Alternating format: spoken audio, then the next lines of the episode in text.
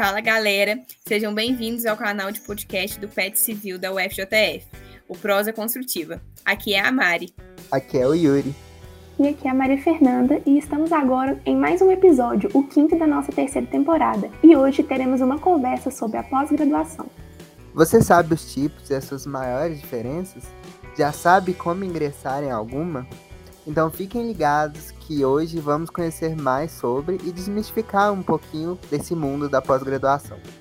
Antes de mais nada, siga a gente nas nossas redes sociais: Instagram, YouTube e LinkedIn. Pet Civil UFJF. Bom, hoje nós contamos com a participação mais que especial do professor Alexandre Cury, né, professor aí do Departamento de Mecânica Aplicada Computacional e do programa de pós-graduação aqui da Engenharia Civil da UFJF. E para começar essa conversa incrível, você gostaria de se apresentar um pouquinho para os nossos ouvintes conhecerem melhor, Alexandre? Bem, olá a todos e a todas. Antes de mais nada, gostaria de agradecer a oportunidade que o PET está me dando para poder falar um pouco sobre um tema, enfim, do qual eu gosto muito e boa parte da minha carreira acadêmica, que ainda é curta na realidade, eu venho me dedicando a isso. Bem, meu nome é Alexandre Cury, eu sou professor do MAC, como já foi falado, né? Eu estou na UFJF desde 2013. É, passei dois anos na UFOP, entre 2011 e 2013, onde eu prestei concurso na, naquela época. E sou graduado, sou filho, sou filho da UFJF mesmo. Sou graduado é, em engenharia civil. É, me graduei em 2007, no início de 2007. Fiz meu mestrado também na UFJF e minha posse eu fiz fora, como eu vou ter a oportunidade, imagino, de falar mais para frente. Ah, muito bom, Alexandre. Bom, sabemos que muitos são os caminhos que podemos trilhar quando terminamos nossa graduação, assim como você falou. Alguns desses caminhos nos levam de volta para a universidade, que é o tema desse podcast, e o que é o caso dos cursos de pós-graduação. Hoje, uma pessoa graduada na engenharia civil, ela deve fazer o que para retornar para a vida acadêmica no sentido de uma pós-graduação? E quais são os passos ou os pontos de mais atenção que ela deve ficar de olho nisso? Bem, é, antes de mais nada, eu acho que é importante pontuar que a pessoa precisa despertar nela mesma a necessidade de fazer uma pós-graduação, quer seja por uma demanda do próprio emprego que ela já possui, ou quer seja por uma demanda que ela precisa suprir para conseguir um emprego é, que ela almeja. Eu costumo dizer o seguinte: o, o caminho para a pós-graduação, ele, não digo necessariamente, mas desejavelmente, ele precisa ser se iniciar durante a graduação. Né? É um caminho que deve ser pavimentado aos poucos, já durante a graduação, para facilitar o processo de entrada no programa de pós-graduação. Por que, que, eu digo isso? Porque no programa de, no, no, no programa de pós-graduação, na maioria dos casos, nos editais de processo seletivo que a gente encontra, das mais diversas universidades, geralmente se pontua muito inicialmente né, a questão do histórico escolar do candidato. Então, é muito importante que se tenha boas médias, né, um bom índice de rendimento acadêmico, porque esse é um dos quesitos que pesa bastante é, no momento do processo seletivo, além de todas as outras atividades que o aluno, a aluna, precisam é, ficar atentos durante a graduação, que são a bolsa de iniciação científica, é, uma participação em monitoria, uma participação em projeto de extensão. A parte de idiomas é fundamental. Hoje em dia, você ter conhecimento de inglês, não só para poder se comunicar né, no, no, dia a dia, numa viagem, ou mesmo no, no meio profissional, como também é, é requisito para a entrada de de candidatos nesses processos seletivos de programas de pós-graduação. Então, isso posto, é, para quem ainda não se graduou, a, a mensagem é essa, né? Prepare-se, prepare o seu caminho, prepare a sua formação para você conseguir chegar da melhor forma possível no processo seletivo. Para quem já se graduou e já está no mercado de trabalho, a dica que eu posso dar é, primeiramente, né, buscar a instituição na qual você deseja cursar sua pós-graduação, ver quais são os quesitos que estão dispostos no edital do processo seletivo, se vai envolver alguma prova de conhecimentos gerais ou prova de conhecimentos específicos, prova de idiomas, para que você tenha tempo para se preparar para essas provas. Né? Geralmente os editais são divulgados com bastante antecedência, então é, é, é possível se organizar para se preparar melhor para chegar nesse, nesse edital. Nesse processo seletivo. Eu sei que para muitos, é, que alguns ou muitos que estão nos ouvindo, né, que já possuem uma carreira profissional, já, enfim, com alguns anos de carreira aí já afastados da universidade, acaba que se cria uma certa inércia, né, para você ter aquele hábito de estudar de novo. Nossa, eu fico imaginando quão difícil deve ser para uma pessoa que já se formou, não sei, há 5, 6, 7, 10 anos, ter que abrir um livro novamente para se preparar para uma prova, para entrar no processo seletivo. Mas isso, é, se eu posso dar um, alguma coisa que sirva de consolo, né? Isso é uma coisa que volta muito rápido, né? A pessoa é, definindo um tempo dela durante a semana, durante alguns dias, e, enfim, alguns, uma hora que seja por, por dia, já consegue se preparar para um processo seletivo. Então, eu acho que é, é muito importante fazer essa distinção né, entre aqueles que acabaram de se graduar que já estão da inércia, já pegam aquela inércia efetivamente, né? Aquele ímpeto de já estar tá estudando, já estar tá conhecendo próximo dos temas que seriam parte da prova da seleção, e daqueles que já estão há algum tempo no mercado de trabalho. Mas, de qualquer forma, o mais importante é se organizar, é, é definir um tempo para poder estudar, para poder chegar no processo seletivo em pé de igualdade com, com os demais candidatos. E sempre ficar de olho nos editais, né? Tem programas de pós-graduação que lançam editais duas vezes ao ano. Tem programas que lançam editais uma vez por ano e uns que são até um processo é, seletivo contínuo. Eu imagino que as universidades particulares são assim, né? Você não tem datas específicas para a entrada, eu, como, como acontece na graduação. Eu vejo isso em alguns cursos de instituições particulares. Bom, Alexandre, é, realmente o, o pessoal precisa ficar de olho nesses detalhes que você passou, mas ao mesmo tempo, cedo ou tarde, a gente se depara com os tipos de pós-graduação que a gente pode fazer, né? E aí a gente vê os termos aí muito frequentes, lato senso, stricto senso, hoje ainda a gente ouve muito falar de, dos MBAs, né? E aí qual seria a distinção, né, entre eles e quais portas esses diplomas costumam abrir e tal? É, eu acho que antes de responder especificamente a sua pergunta, é, eu acho que é importante fazer um panorama mais global sobre esse assunto antes. Assim como na graduação, que nós temos diferentes modalidades, né? por exemplo, tecnólogo, licenciatura e bacharelado, na, na pós-graduação a gente tem dois tipos, basicamente, né? que é o lato senso e o estrito senso, né? como você já acabou de, de falar na sua pergunta. Mas, assim como na graduação, a diferença entre eles se dá assim, não só com relação à duração do curso em si, mas também ao propósito e à forma de abordagem dos conteúdos trabalhados nesses cursos. Os cursos Lato Senso, vou iniciar por eles, né? E aí, assim, só para ilustrar, né? É, esse termo vem do latim e significa sentido amplo. É, eles têm foco no ensino de conhecimentos para aperfeiçoar ou, ou refinar a atuação do profissional no mercado de trabalho. Então, assim, é um formato geralmente destinado aos profissionais com interesse no aprendizado de conteúdos de forma, vamos dizer, mais objetiva e aplicada. Além disso, eu diria que o enfoque dos cursos de lato senso ele está bastante relacionado ao aperfeiçoamento de temas assim específicos para a prática profissional do candidato que busca esse curso. E dentro dos cursos Lato Senso, a gente observa alguns subtipos, que eu chamo de subtipo. Por exemplo, eu tenho os cursos de aperfeiçoamento, os cursos de especialização e os cursos MBA, né, que é a sigla Master in Business Administration. Mas além do MBA, a gente tem uns os similares, né, que por exemplo, tem um MBE, ou MBE em português, que é o Master in Business Economics, por exemplo. Enfim, tem diversas outras é, subdivisões, né, especificidades do, do, do MBA. Então, esses três cursos que eu comentei dentro, tipo Lato Senso, que é o aperfeiçoamento, especialização e o MBA, MBE, por aí vai, a diferença entre eles está essencialmente na duração desses cursos e no público-alvo que eles pretendem é, atingir. Então, os cursos de aperfeiçoamento, eles são mais curtos, são 180 horas de carga horária, enquanto os de especialização e MBA, eles possuem duração de 360 horas. Isso é regulamentado pelo MEC, Ministério da Educação.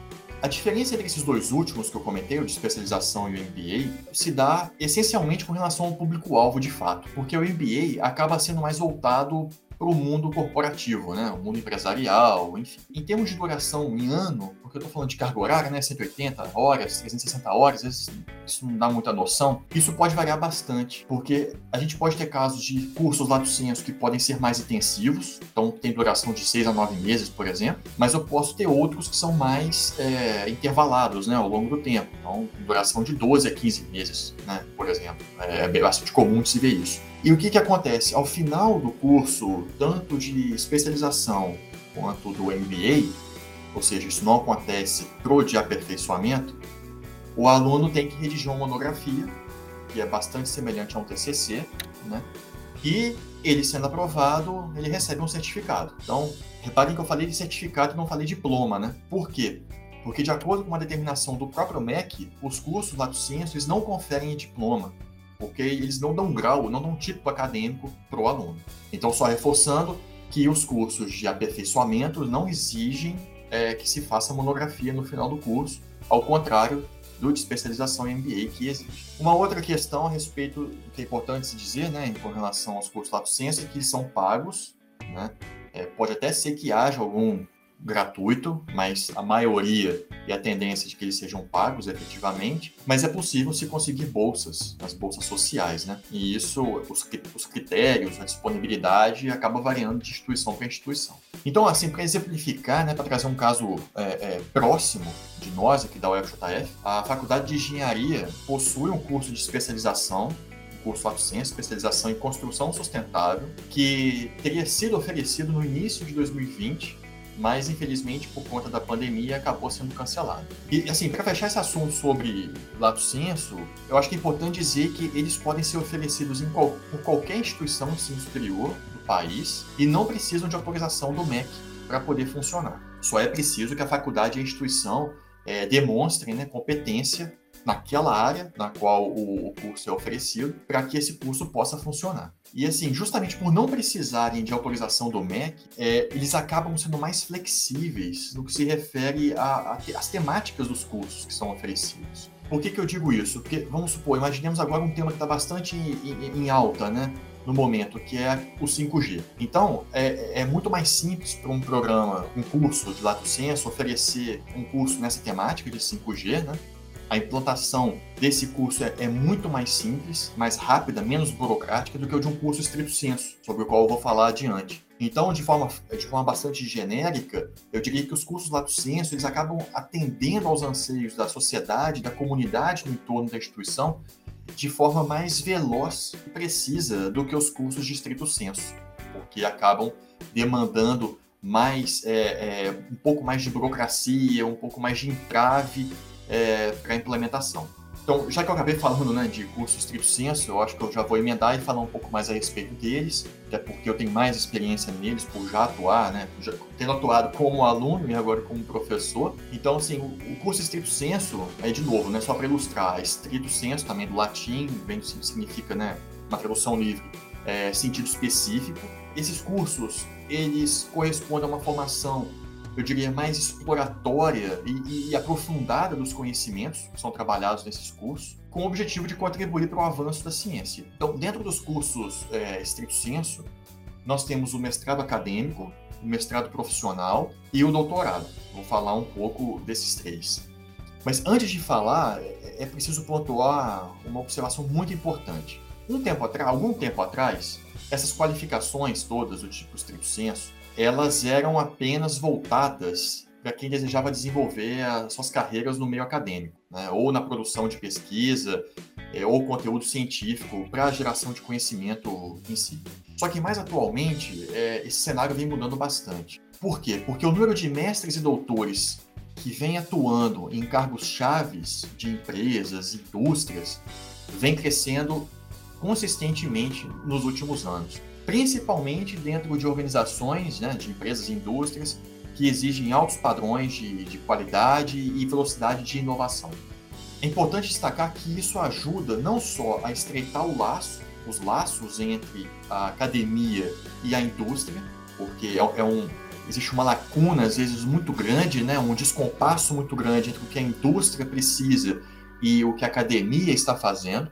Então, isso por si só já representa uma, uma grande vantagem, como também para ampliar é, as fronteiras do conhecimento. Ou seja, quando a gente precisa lidar e resolver problemas que nunca existiram, ou problemas novos, né, postos agora diante da gente, que muitas vezes a indústria enfrenta antes de chegar na academia, isso é um motivo por si só para lá de fantástico, né?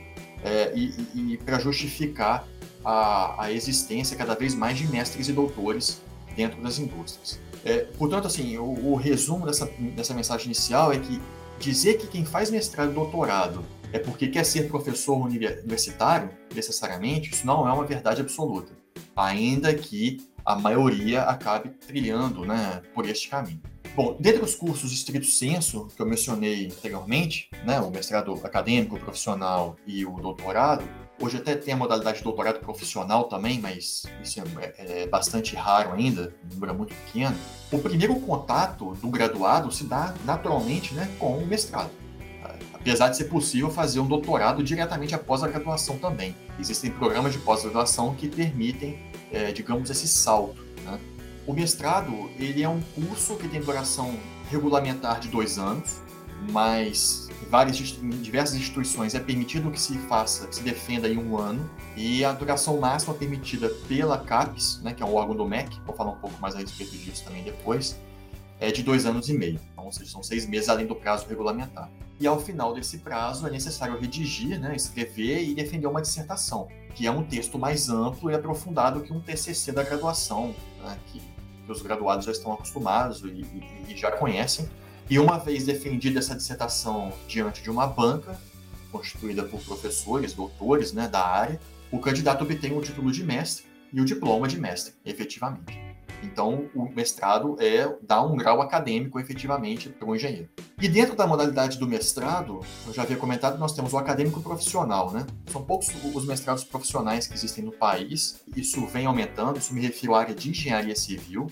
E o que os distingue, genericamente falando, o profissional do acadêmico, é que o profissional ele tende a se preocupar mais com publicações em revistas científicas, de modo a tornar público né, os resultados obtidos durante a formação do aluno. É, então, essa publicidade de mostrar para a sociedade o que está sendo feito dentro dos programas de pós-graduação, isso é fundamental.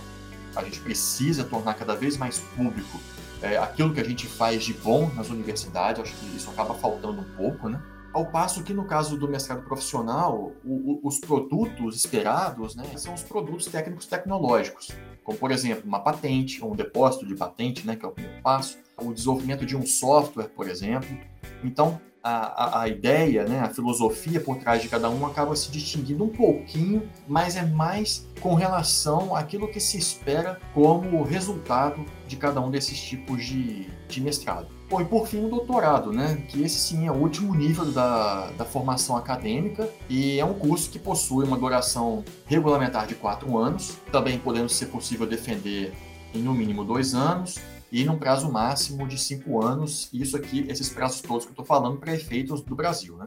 Para que seja defendido o doutorado, é necessário desenvolver uma pesquisa inédita sobre um determinado tema, daquela área de conhecimento, e após elaborar a tese e defender a tese, perante uma banca também, né, de pessoas, de doutores é, com conhecimento daquele assunto, o candidato recebe o título de doutor né, e o diploma de doutor naquela área de conhecimento a qual ele está defendendo. E assim, para ilustrar, além do mestrado e do doutorado, a gente tem um pós-doutorado. Mas o pós-doutorado não é um grau acadêmico, não é um tipo acadêmico. Ou seja, você fazendo pós-doutorado, você não vira um pós-doutor. Você continua sendo um doutor. E acaba sendo uma atividade de pesquisa científica que se faz depois do doutorado, naturalmente. Né?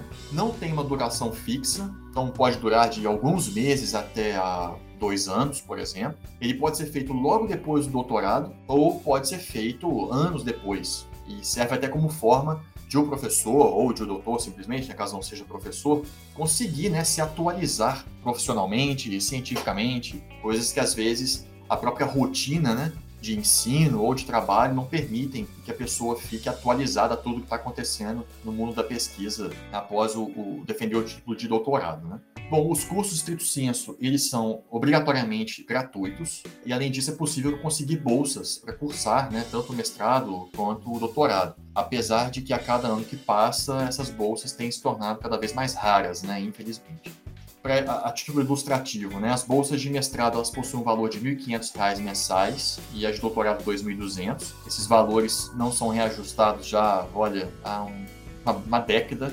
E isso talvez seja assim o fator, maior fator desmotivador, na realidade, para quem acabou de se graduar e precisa se sustentar, né? Porque viver com R$ 1.500, dependendo da cidade, não é uma tarefa trivial. Mas eu não quero deixar essa visão pessimista sobre a coisa, né? O que eu posso dizer é que se serve, se serve de alento, é que se esse for o seu sonho, a sua vontade, a sua necessidade, persevere, né?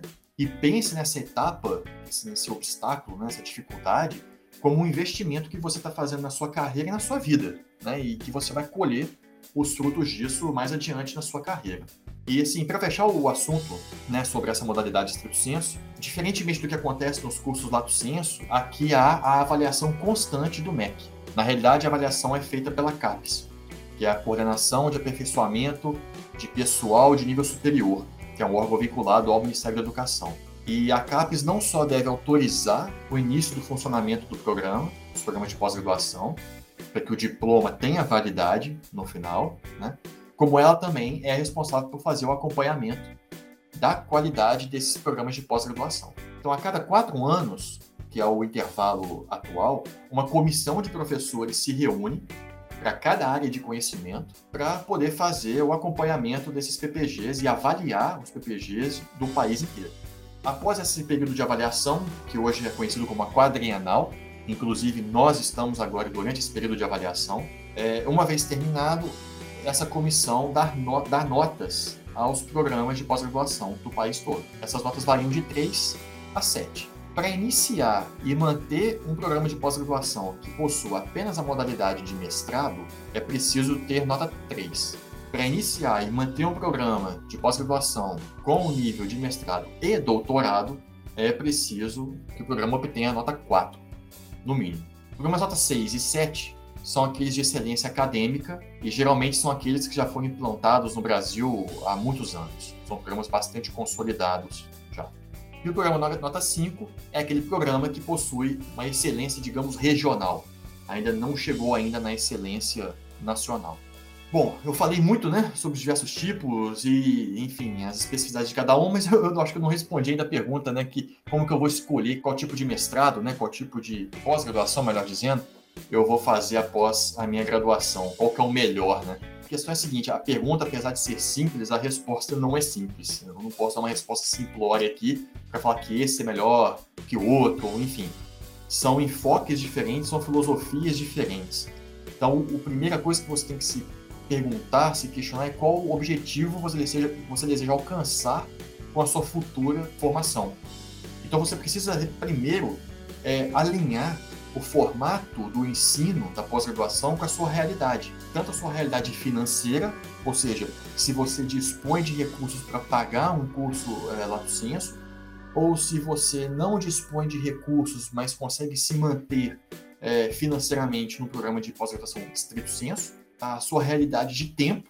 Os cursos lato senso, como eu já falei, né, eles são mais curtos em geral, é, as aulas, por exemplo, costumam ser aos sábados, né? então eles são mais flexíveis em termos de, de calendário também. Tem a própria questão do ensino é, que pode ser feito uma parte à distância, né? que isso ajuda a flexibilizar ainda mais os cursos de lato senso, é, ao passo que os cursos de estrito senso eles são mais rígidos nesse quesito, né? porque a maioria deles segue o ritmo de graduação, em termos de ensino, né? ou seja, em período integral, então você pode ter aula de manhã e de tarde, é importante frisar né, que nos cursos de pós-graduação estrito senso, as disciplinas, né, elas são é, geralmente alocadas no primeiro ano do mestrado.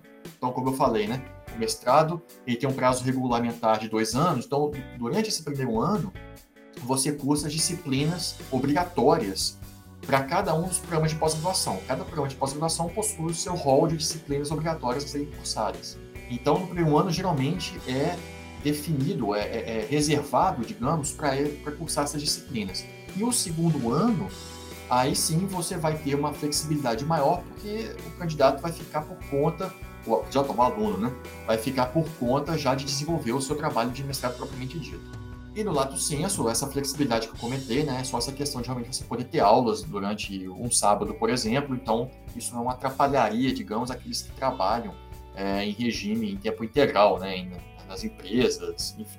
O fato é que antes de você escolher onde você vai fazer, preste muita atenção à instituição que você está escolhendo, né? veja como que a nota dela nos cursos de graduação, que é um bom indicador, a nota do ENAD, por exemplo, né? os conceitos, é muito importante para você ver, porque geralmente bons cursos de graduação geram bons cursos de pós-graduação. tanto cursos lato senso como estrito senso. Então pesquisem o perfil dos professores, vejam se são professores que possuem experiência naquela área de conhecimento, que são professores que publicam em congressos, que publicam em revistas, que produzem relatórios técnicos relevantes para aquela área de conhecimento. É sempre muito importante avaliar é, onde que você vai fazer essa pós-graduação, até porque o seu certificado e o seu diploma vão sair né, chancelados, carimbados por aquelas instituições. Bom, voltando um pouquinho então na sua trajetória, conta um pouco mais para a gente sobre como foi sua experiência na pós-graduação e qual foi sua linha de pesquisa. Bom, é, conforme eu falei no início, né, eu me graduei aqui na UFJF no início de 2007 e naquela ocasião o programa de pós-graduação que tinha é o programa de pós-graduação em modelagem computacional, que existe até hoje, nota 4 da CAPES, só que é um programa de pós-graduação que está enquadrado na área interdisciplinar da CAPES. Portanto, não é um programa de pós-graduação em engenharia, engenharia, civil especificamente. É importante, eu acho, nesse momento eu, falar um pouco da minha experiência antes desse do, do mestrado no, no, no programa de pós-graduação em modelagem computacional, porque ele vai servir para mostrar como que realmente é, eu, eu, vim construindo essa minha ideia de pós-graduação desde a minha graduação efetivamente. Quando eu cheguei no décimo período da graduação, eu já não tinha mais nenhuma disciplina para cursar. Né? Eu me formei em quatro anos e meio, me formei informalmente falando, né? em quatro anos e meio, e esse último semestre eu me dediquei a puxar disciplinas do mestrado. Então isso me permitiu adiantar os primeiros seis meses do mestrado e, como consequência, eu consegui defender o mestrado em um ano, né, que é aquele prazo mínimo que eu comentei. E por que, que isso foi importante? Porque, na ocasião, o meu orientador de mestrado na época, que é o professor Flávio Barbosa, do Departamento de Mecânica Aplicada e Computacional também, ele havia um contato é, com uma instituição na França, na qual ele havia feito o pós-doutorado dele, e aquela instituição na França tinha uma oportunidade aberta para doutorado a se iniciar em março de 2008 e estava muito alinhado com aquilo que eu já pesquisava, com o que eu já trabalhava no meu mestrado. Então, o que acontece? Eu me graduei, só fazendo uma linha do tempo aqui, né? eu me graduei em março de 2007, então eu tinha até março de 2008 para defender o mestrado para poder ir para começar meu doutorado na França. Então eu fiz meu, meu doutorado todo na França, uma modalidade que a gente chama de doutorado pleno, Existe uma outra modalidade, que é a modalidade sanduíche, que é aquela que você entra no programa de pós-graduação no Brasil, cursa os dois anos de créditos aqui, depois passa um ano numa instituição fora do país e depois você volta ao Brasil para poder defender o seu título.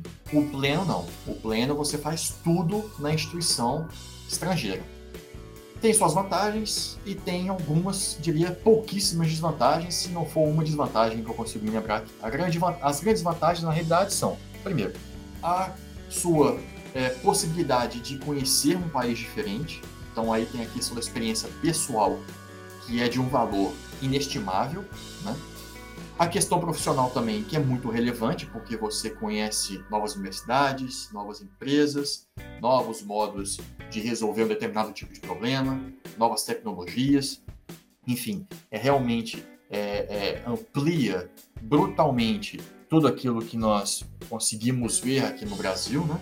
A questão do tempo, o doutorado pleno, pelo menos nas instituições europeias, possui um tempo de três anos para conclusão do doutorado e a desvantagem que pode acontecer ou não pode ou pode não acontecer, comigo felizmente não aconteceu, que é quando você retorna ao Brasil, você precisa revalidar o seu diploma obtido no exterior. O que, que chama revalidar? Você precisa trazer a documentação comprobatória, por exemplo, a sua tese de doutorado, o seu histórico escolar, e dar entrada em alguma universidade brasileira que possua do, o doutorado naquela mesma área na qual você defendeu sua, sua tese. Então, eu defendi minha tese na engenharia civil.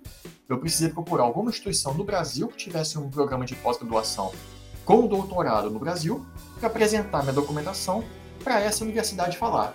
Ok, dado o seu, dado seu, o seu trabalho, a instituição na qual você é, se titulou, você tem o seu título de doutor revalidado aqui no Brasil.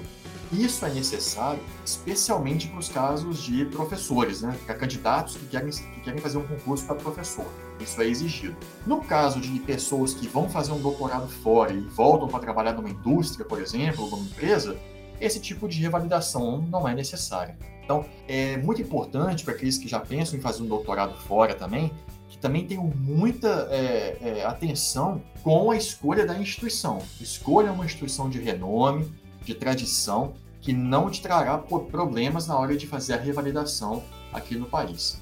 Eu, no meu caso, fiz meu, meu doutorado na École des Ponts et Chaussées, que é uma escola tradicional da, da França, o meu título, na realidade, não saiu por essa école, saiu por uma outra universidade, que na França é, os títulos de doutorado acabam saindo, tem saído ultimamente nome de universidades, né, que vão se aglutinando. Enfim, é uma questão particular lá do país, mas na época eu fui muito seguro de que esse tipo, de que essa instituição realmente me traria segurança para a minha formação.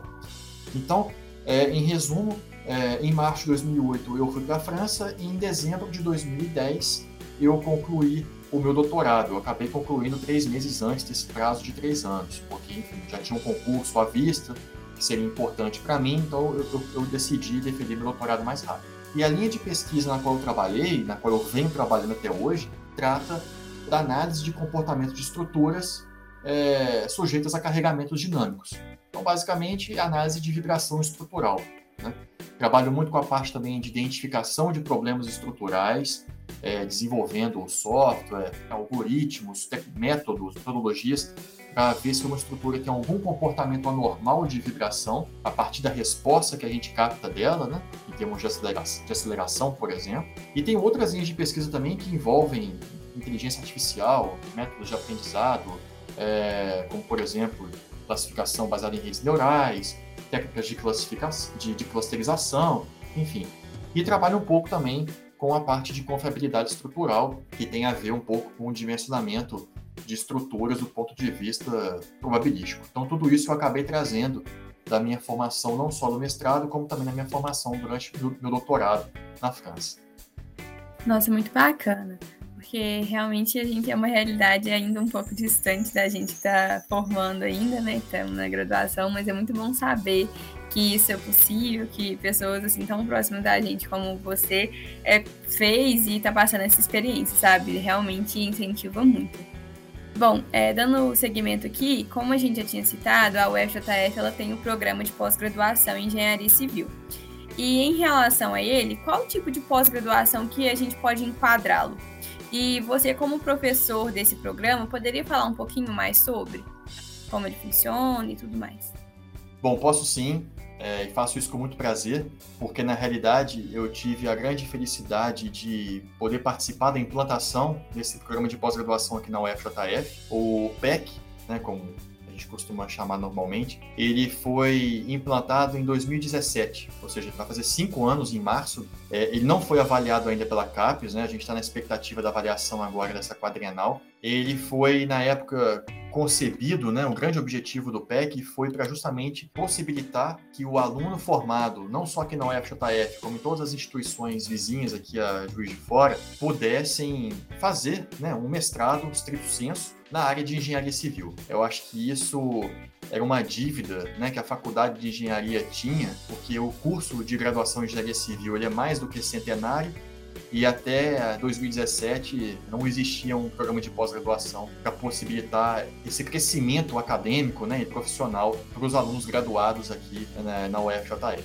Bom, o PEC ele iniciou as atividades há quatro anos, contendo na época apenas uma área de concentração, que eram estruturas e materiais. E na época ele contava com 11 professores esses 11 professores que pertencem a quatro dos cinco departamentos que atendem à engenharia civil. Só que em 2019, a gente teve a grande felicidade né, e a oportunidade de aglutinar os professores do departamento de engenharia sanitária e ambiental, e aí a gente conseguiu criar uma nova área de concentração em saneamento e meio ambiente. Então, com isso, o PEC, que antes atendia, digamos, a apenas duas áreas, a duas das grandes áreas da engenharia civil, né, que eram estruturas e materiais, hoje ele também atua, trabalha, né? tem professores que atuam na área de saneamento e meio ambiente. Com isso, o PEC se tornou um programa bastante amplo em termos de oportunidade de, de trabalho, né, de, de, pesquisa, e conta atualmente com 17 professores. Na realidade, esse número até vai aumentar,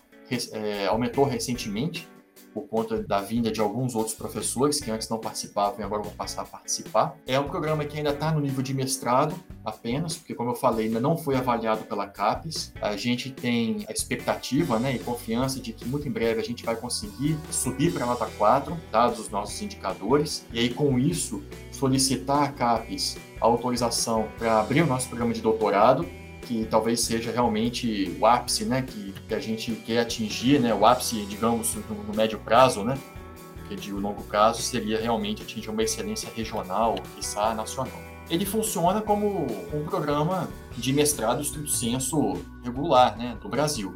Então, duração de dois anos, dos quais o primeiro ano é voltado para as disciplinas, Cada uma dessas áreas de concentração tem suas disciplinas específicas. Então, quando o aluno ele participa do processo seletivo do PEC, que inclusive está aberto, ele precisa escolher para qual área de concentração ele deseja estudar. E isso já vai da aptidão né, do próprio candidato.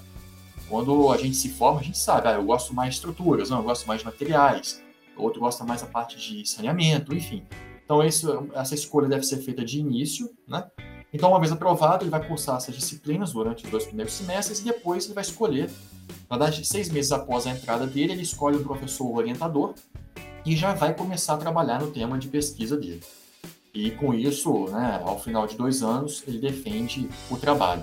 Então, hoje o PEC, como eu falei, ele tem linhas de pesquisa bastante amplas. Né? Para quem desejar mais informações, a gente tem um site, que é o fjf.br/pec, PEC, e nele a gente tem todas as informações a respeito das especificidades dessas áreas de concentração, das linhas de pesquisa é, inseridas dentro de cada área de concentração, as disciplinas, nós temos também o fluxograma das atividades, né, o que ocorre no primeiro semestre, no segundo, enfim, com muito mais detalhe do que eu estou passando aqui para vocês nesse momento.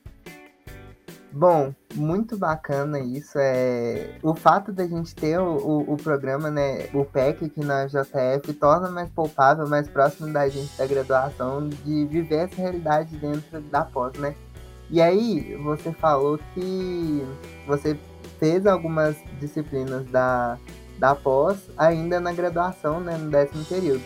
Ainda hoje, isso é possível? Os alunos podem puxar essas matérias né, do, do mestrado aí que a gente tem no PEC?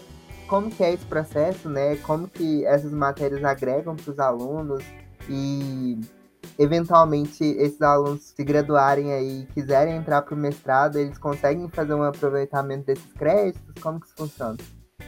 É, essa pergunta ela é muito boa e muito importante, né? Imagino que vai ser de grande valia para aqueles que estão nos ouvindo. É possível sim, e não é só possível, como desejável na realidade para todos aqueles que pensam em seguir depois da graduação para um programa de pós-graduação, quer seja aqui na UFJF, né, que é o que todos nós professores do PEC desejamos, né, como qualquer outro programa de pós-graduação em engenharia civil do país.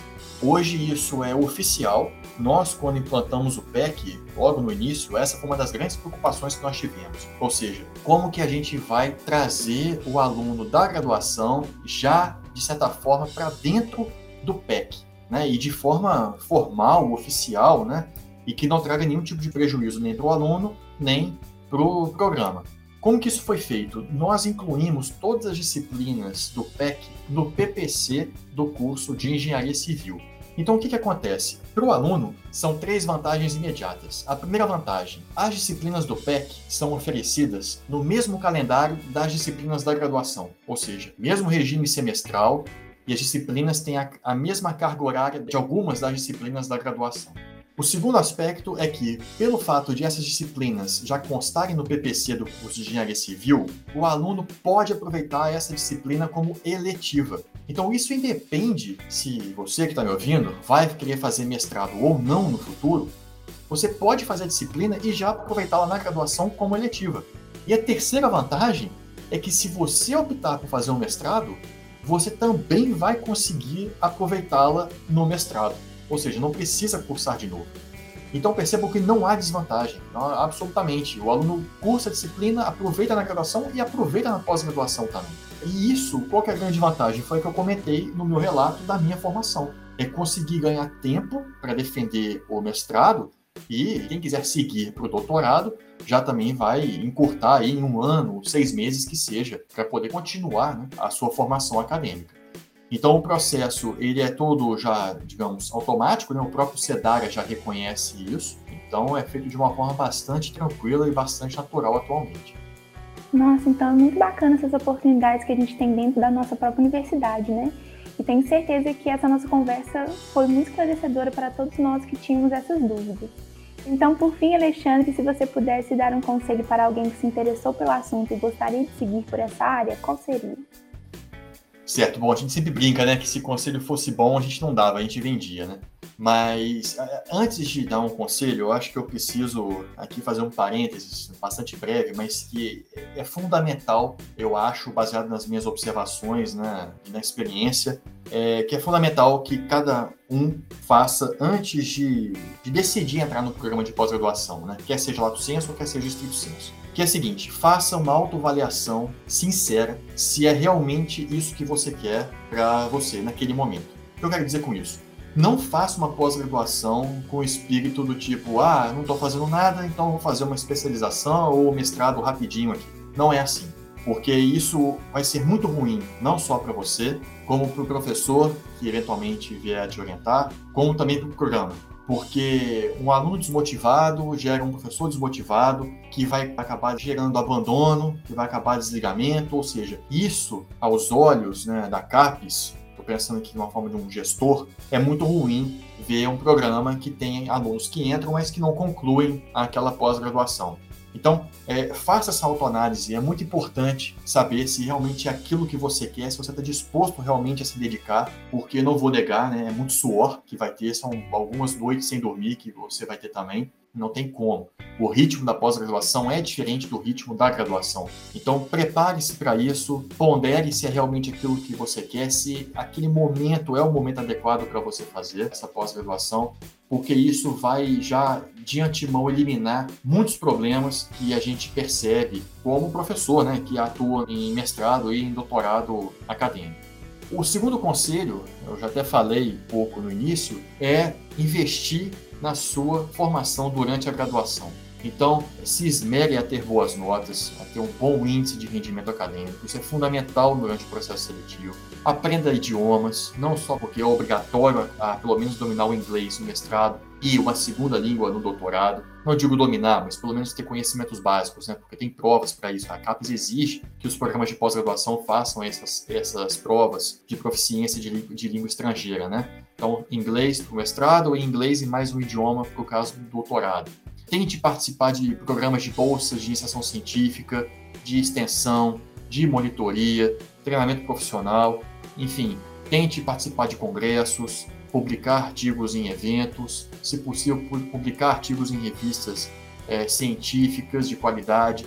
Tudo isso vai ajudar a pavimentar o caminho não só para entrar no mestrado no, e continuar no doutorado, mas também para sua formação científica como futuro pesquisador ou como futuro profissional é, de uma indústria ou de uma empresa né, que dependa fortemente do desenvolvimento de, de ciência e, e, tecnologia.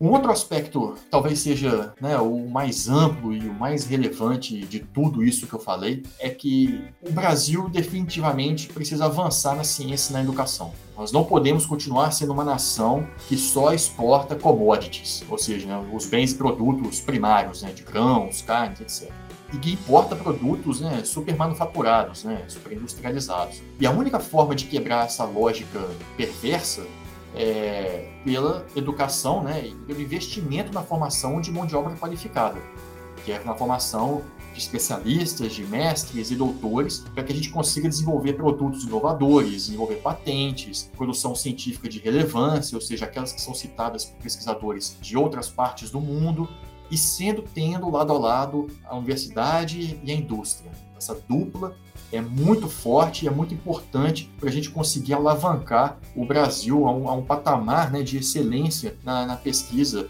e desenvolvimento e inovação. Para aqueles que, se identificaram com alguma coisa, né, com tudo aquilo que eu falei, e que possuam a aptidão, a vontade, né, o interesse, invistam nessa formação de pós-graduação. São inúmeras dificuldades, né? enfim, todas de ordem financeira, de tempo, de energia e tudo mais, mas o, o, resultado pode mudar não só a sua carreira, como também os rumos do país, né? Eu gosto, e eu acho até, de certa forma, é, emocionante ver isso, o quão incrível é o efeito multiplicador da pós-graduação, né? E o quão recompensador isso é. O que eu quero dizer com isso? Eu sou um doutor que foi formado por um doutor que, por sua vez, foi formado por um outro doutor, e agora eu estou formando um mestre que vai ser um doutor que muito em breve vai também formar mestres e vai formar doutores.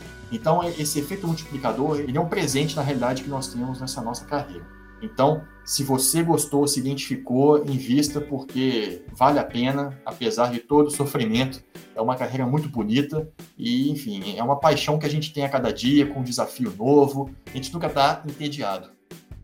Bom, muito obrigada, Alexandre. A gente finaliza mais esse episódio com a sua presença. A gente agradece muito por ter aceitado o convite de vir no nosso podcast e a gente espera que esse tema, né, que foi abordado, possa ajudar muito os alunos, né, da graduação, como a gente também, que tínhamos muitas dúvidas, é, auxiliar de interesse para que eles possam seguir, né, se for vontade deles, essa, esse caminho depois da graduação. Muito obrigada mesmo. Olha, eu que agradeço e parabenizo mais uma vez ao PET por essa iniciativa incrível, que tem por objetivo também estreitar um pouco né, a relação do professor com o aluno.